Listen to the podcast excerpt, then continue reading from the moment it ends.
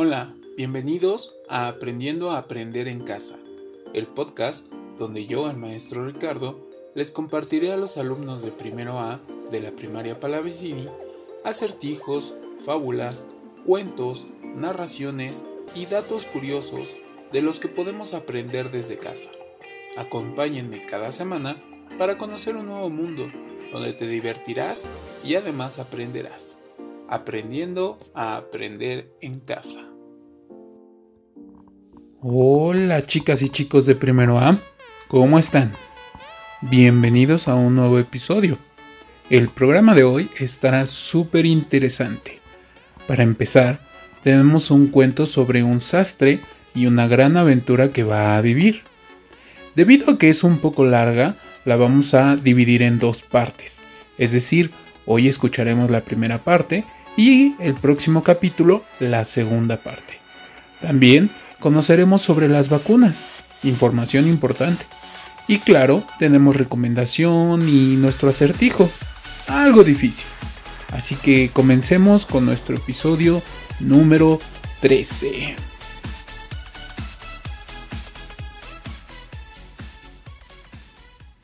Bueno, conozcamos las aventuras del sastrecillo valiente. Una mañana de primavera se encontraba un humilde sastrecillo sentado junto a su mesa, al lado de la ventana. Estaba de buen humor y cosía con entusiasmo. En eso, una campesina pasaba por la calle pregonando su mercancía. Vendo buena mermelada, vendo buena mermelada.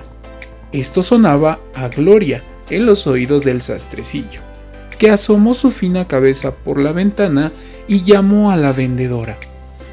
Buena mujer, venga, que aquí le aliviaremos de su mercancía. Subió la campesina a las escaleras que llevaban hasta el taller del sastrecillo con su pesada cesta a cuestas. Tuvo que sacar todos los tarros que traía para enseñárselos al sastre. Este los miraba y los volvía a mirar, uno por uno, metiendo en ellos hasta las narices. Por fin dijo, mmm, la mermelada me parece buenísima, así que pésame dos onzas, buena mujer, y si llegas al cuarto de libra, no vamos a discutir por eso. La mujer, que esperaba una mejor venta, le dio lo que pedía y se marchó malhumorada y refunfuñando. En cambio el sastrecillo exclamó, Ah, muy bien, que Dios bendiga esta mermelada y me dé salud y fuerza. Y sacando un pan de la despensa, cortó una rebanada grande y la untó de mermelada. Parece que no sabrá mal, se dijo, pero antes de probarla, terminaré con esta prenda. Dejó la rebanada de pan sobre la mesa y continuó cociendo.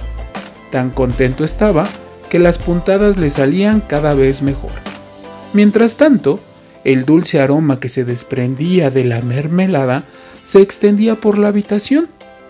Llegó hasta las paredes donde las moscas se amontonaban en gran número. Estas, sintiéndose atraídas por el olor, se lanzaron sobre el pan como un verdadero enjambre.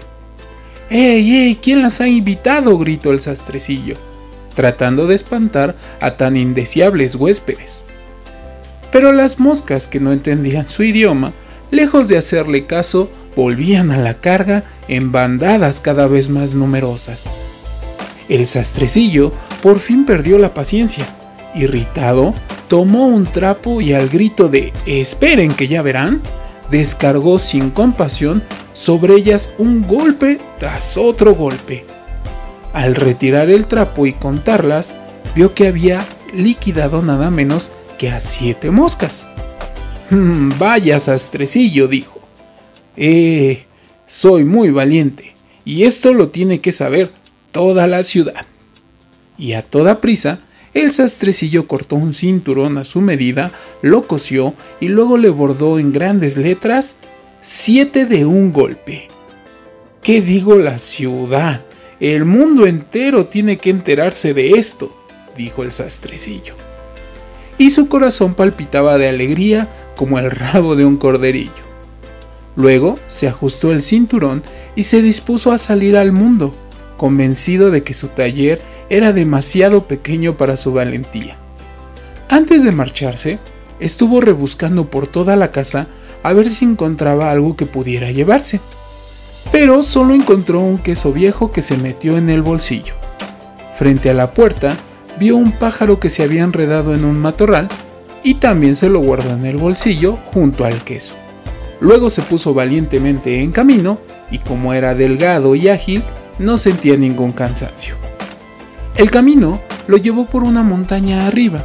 Cuando llegó a lo más alto, se encontró con un gigante que estaba allí sentado, mirando plácidamente el paisaje. El sastrecillo se acercó con atrevimiento y le dijo, Buenos días, camarada, ¿qué tal? Estás contemplando el ancho mundo, ¿no? Pues hacia él voy yo precisamente en busca de fortuna. ¿Quieres venir conmigo? El gigante miró al sastrecillo con desprecio y le dijo, Quítate de mi vista, tonto, miserable criatura. Ah, sí, contestó el sastrecillo, y desabrochándose la chaqueta, le enseñó el cinturón. Aquí puedes leer qué clase de hombre soy. El gigante leyó siete de un golpe, y pensando que se trataba de hombres derribados por el sastre, pues empezó a tenerle un poco de respeto. De todos modos, decidió ponerlo a prueba. Agarró una piedra y le exprimió hasta sacarle unas gotas de agua. a ver si lo haces, dijo, ya que eres tan fuerte. ¿Nada más que eso? preguntó el sastrecillo. Ah, para mí es juego de niños. Y metiendo la mano en el bolsillo, sacó el queso lo apretó hasta sacarle todo el jugo. ¿Qué me dices? Un poquito mejor, ¿no te parece? El gigante no supo qué contestar, y apenas podía creer que hiciera tal cosa aquel hombrecillo. Tomando entonces otra piedra, la arrojó tan alto que la vista apenas podía seguirla. Anda, hombrecito, a ver si lo haces mejor. Mmm, un buen tiro, dijo el sastrecillo, aunque la piedra volvió a caer a la tierra. Ahora verás. Y sacando al pájaro de su bolsillo, lo lanzó al aire. El pájaro, encantado de verse libre, pues se elevó por los aires y se perdió de vista. ¿Qué te pareció ese tiro, camarada? preguntó el sastrecillo. Mmm, tirar piedras sí que sabes, admitió el gigante. Ahora veremos si puede soportar alguna carga digna de lo que se hace llamar un hombre.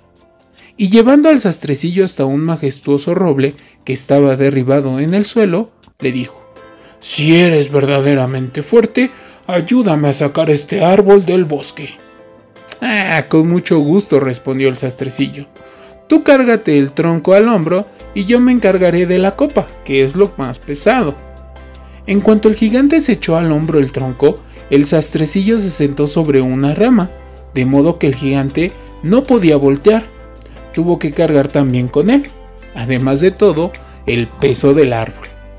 El sastrecillo iba de lo más contento allí detrás, y se puso a tararear la canción. Tres sastres cabalgan a la ciudad, como si el cargar árboles fuera un juego de niños. El gigante después de llevar un buen trecho la pesada carga, no pudo más y gritó, ¡Eh, tú! ¡Cuidado! ¡Que tengo que soltar el árbol! El sastrecillo saltó ágilmente al suelo, sujetó al roble con los dos brazos como si lo estuviera sosteniendo así todo el tiempo y dijo, ¿Un grandulón como tú y ni siquiera puedes cargar un árbol?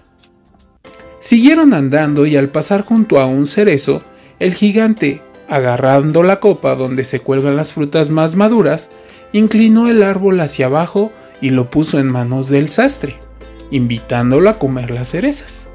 Pero el hombrecillo era demasiado débil para sujetar el árbol, y en cuanto lo soltó, volvió a enderezarse arrastrando al sastrecillo por los aires. Cayó al suelo, pero no se hizo daño. Y el gigante le dijo, ¿Qué es eso? ¿No tienes fuerza para sujetar esa delgada varilla? Mm, no, no es que me falten fuerzas, respondió el sastrecillo. ¿Crees que semejante minucia es para un hombre que mató a siete de un golpe? No, es que salté por encima del árbol porque hay unos cazadores allá abajo disparando contra los matorrales. A ver, haz tú lo mismo si puedes. Pues esta es la primera parte de las aventuras de este sastrecillo valiente. Bueno, chicas y chicos, ¿ustedes saben qué es una vacuna? Reciente hemos escuchado esto por todos lados, pero ¿qué es? ¿Para qué sirve? Mm, ¿Y por qué escuchamos sobre eso últimamente? Bueno, ¿qué les parece si vamos a conocer más sobre este tema? Una vacuna es cualquier preparación cuya función es la de generar en nuestro cuerpo inmunidad frente a una enfermedad, es decir, que nos protegerá de enfermarnos. Esto lo logrará estimulando anticuerpos que luego actuarán protegiéndolo frente a, una futura infección, ya que el sistema inmune de nuestro cuerpo podrá reconocer a esa infección y lo destruirá. Las vacunas se administran por vía intramuscular, es decir, cuando nos inyectan, y aunque nos dé miedo, es muy importante vacunarse. En algunos casos también se puede hacer por vía oral, es decir, tomando la vacuna. Por lo general, son necesarias varias dosis cada cierto tiempo para lograr que la inmunidad se mantenga. De ahí, es importante atender a los calendarios de las vacunas de cada año. Desde su descubrimiento, las vacunas han sido, junto al agua potable, la medida de prevención que más beneficios ha aportado a la humanidad contra muchas enfermedades, que antes eran mortales para todo el mundo. Ahora, Sabemos que hay una nueva enfermedad que nos ha mantenido alejados mucho tiempo, pero afortunadamente han descubierto vacunas que pueden ayudar a controlar esta enfermedad y ayudarnos a que menos personas se contagien. Como sucede con cualquier medicamento, las vacunas pueden presentar reacciones a las personas, aunque esta posibilidad es muy poca. El beneficio es en todos los casos mucho mayor que el riesgo de ahí que las vacunas son tan importantes desde hace mucho tiempo y aún en nuestros días. Perfecto, compañeras y compañeros, pongamos a prueba su inteligencia con el acertijo de este episodio. A un hombre se le cae su celular en un vaso lleno de café pero no se moja. ¿Cómo es posible?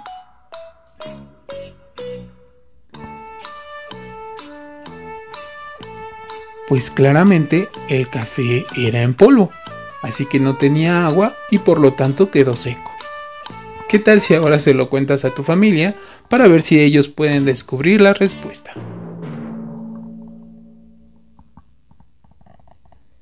Bueno, Ahora llegamos a la recomendación. Érase una vez una niña cuyo padre tenía que estar de viaje seis días a la semana. Esta niña no podía dormirse sin que le contaran un cuento, y cada noche su padre le llamaba por teléfono y le contaba un cuento. Dicen que los cuentos eran tan buenos que hasta las señoritas de la telefónica suspendían todas las llamadas para escucharlos. Y este, pues es el libro de esos cuentos. Se llama Cuentos por teléfono. El autor es Gianni Rodari y es ilustrado por Emilio Urberuaga. La editorial es Juventud. Bien, chicas, chicos, estamos por terminar nuestro episodio, pero antes les quiero compartir una lectura sobre una sirena. En el fondo del más azul de los océanos, había un maravilloso palacio en el cual habitaba el rey del mar, un viejo y sabio tritón, que tenía una abundante barba blanca. Vivía en esta espléndida mansión de coral multicolor y de conchas preciosas junto a sus hijas, cinco bellísimas sirenas. La sirenita era la más joven, además de ser la más bella, y poseía una voz maravillosa cuando cantaba, Acompañándose con el arpa, los peces acudían de todas partes para escucharla. Las conchas se abrían mostrando sus perlas y las medusas al oírla dejaban de flotar. La pequeña sirenita casi siempre estaba cantando y cada vez que lo hacía levantaba la vista buscando la débil luz del sol, que a duras penas se filtraba a través de las aguas profundas. Oh, cuánto me gustaría salir a la superficie para ver por fin el cielo que todos dicen que es tan bonito, y escuchar la voz de los hombres y oler el perfume de las flores. Mm, todavía eres demasiado joven, respondió la abuela. Dentro de unos quince años, cuando el rey te dará permiso para subir a la superficie, justo como a tus hermanos. Si quieres saber cómo termina la lectura, te invito a que tú misma o tú mismo la leas. Se encuentra en la biblioteca virtual del blog Palavicini. Y con eso, compañeras y compañeros, terminamos nuestro episodio de esta semana. Y recuerden que la próxima también les tendré información interesante que nos ayuda a aprender mientras nos divertimos. Hasta luego, chicas y chicos. Adiós.